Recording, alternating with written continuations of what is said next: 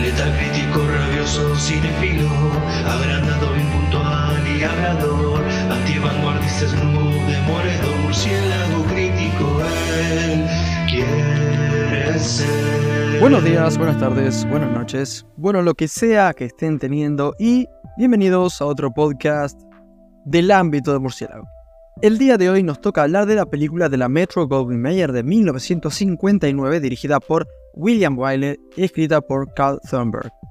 Hablo, por supuesto, de Ben Hur. O Ben Hur, ¿no? Como para los que no tengan mucho inglés, ¿viste? Yo soy tipo avanzado. Protagonizada por Charlton Heston, Stephen Boyd, Jack Hawkins, Haya Hararit, entre otros. La sinopsis revela. Antigua Roma, bajo el reinado de los emperadores Augusto y Tiberio, eh, siglo I después de Cristo, Judá Ben Hur, interpretado por Heston, hijo de una familia noble de Jerusalén, y Mesala, interpretado por Boyd, tribuno romano que dirige los ejércitos de ocupación, son dos antiguos amigos, pero un accidente involuntario los convierte en enemigos irreconciliables. Ben Hur es acusado de atentar contra la vida del nuevo gobernador romano y Mesala lo encarcela a él y a su familia. Mientras Ben Hur es trasladado a las galeras para cumplir su condena, un hombre llamado Jesús de Nazaret se apiada de él y le da de beber. En las galeras conocerá al comandante de la nada, interpretado por Hawkins, y más tarde a un jeque árabe, interpretado por Hugh Griffith, que participa con sus magníficos caballos en carreras de cuadrigas. Muy bien, ¿cómo eran mis expectativas con esta película Ben Hur? La verdad, eran moderadas. ¿Por qué? Porque más allá de no, no haberla visto nunca, la verdad, es bastante célebre esta peli, una de esas joyas del ayer. Al menos en teoría. Es más, eh, dato curioso, es la película favorita de, de Liam Neeson, el de, el de que le secuestraron a la hija. Bueno, búsqueda implacable, ahí está, ahí está. Entonces, siendo que la película tenía tan buena fama, incluso siendo la favorita de, de Liam Neeson, ¿por qué mis expectativas no eran superiores a moderadas? La verdad es que por el simple hecho de que este género de la peli mezclado con el año en el que salió, hace que haya un alto riesgo de aburrirse en cierta medida. Pero bueno, acá en el ámbito murciélago, bueno, nuestra tarea no es suponer, sino constatar. ¿Qué cosas? Las siguientes. ¿Es Ben Hur una gran película o nada del otro mundo? ¿Entretenida o aburrida? ¿Es algo que te podría recomendar? Vamos a averiguar.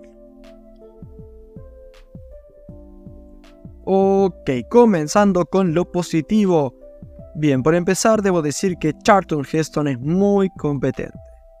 No es un actor demasiado versátil, es algo estoico y poco más, pero lo hace bien, eso realmente te deja una impresión.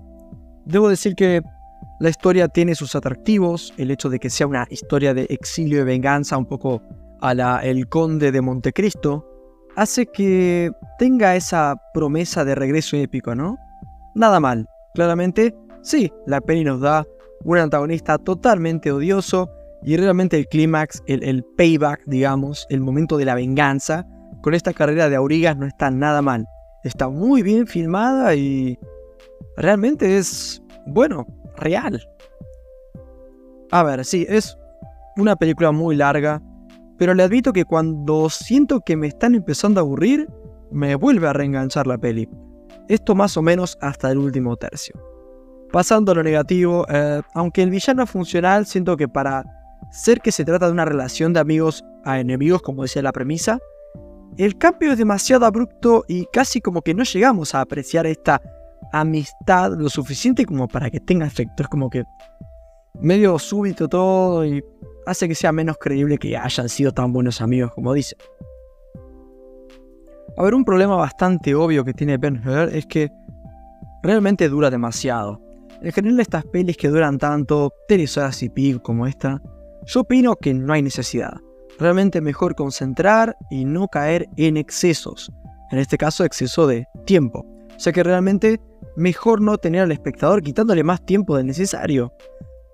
Como un favor personal, ¿no? La gente tipo tiene, tiene vida. En este caso pasa un poco eso. escenas que se toman su tiempo de más. Eh, sí, ya le concedí que no me llegó a perder nunca la peli en cuanto a aburrirme, pero creo que estructuralmente tiene un problema y es que se extiende de más. La historia debió haber terminado poquito después de la carrera de Abrigas que les comentaba que es el clímax y todos nos íbamos contentos, creo. El tema es que se extiende un rato de más, la peli inyecta una dosis altísima de religión y realmente pierde mucho.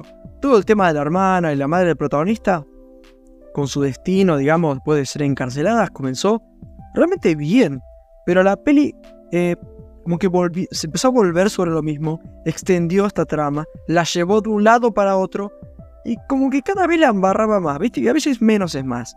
Al, principio parecía que iba a ser una pincelada dramática más que interesante y emotiva, y, sobre todo dramática, y cada vez que la peli la retomaba innecesariamente era como que cada vez más doloroso, lo molesto e irritante que se tornaba el protagonista, ¿no? Ben Hur, que para el final toma algunas decisiones que se pasan de, de irritantes, es como que da ganas de agarrarlo y romperle la cara, porque realmente es como no puede ser tan estúpido, hermano.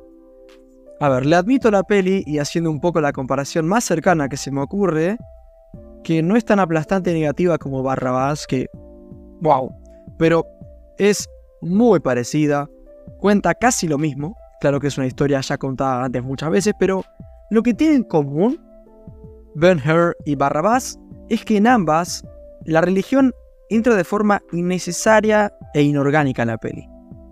Admito que en Barrabás está muy integrada durante toda la peli, casi que trata de eso, no demasiado bien debo decir, ya lo, pueden escuchar en su crítica, pero acá en Ben Hur se cuela al final, o sea, sí, eh, spoiler, a la mitad de película cerca del inicio, aparece un toque Jesús, medio ahí como si mostrara la cara y nada.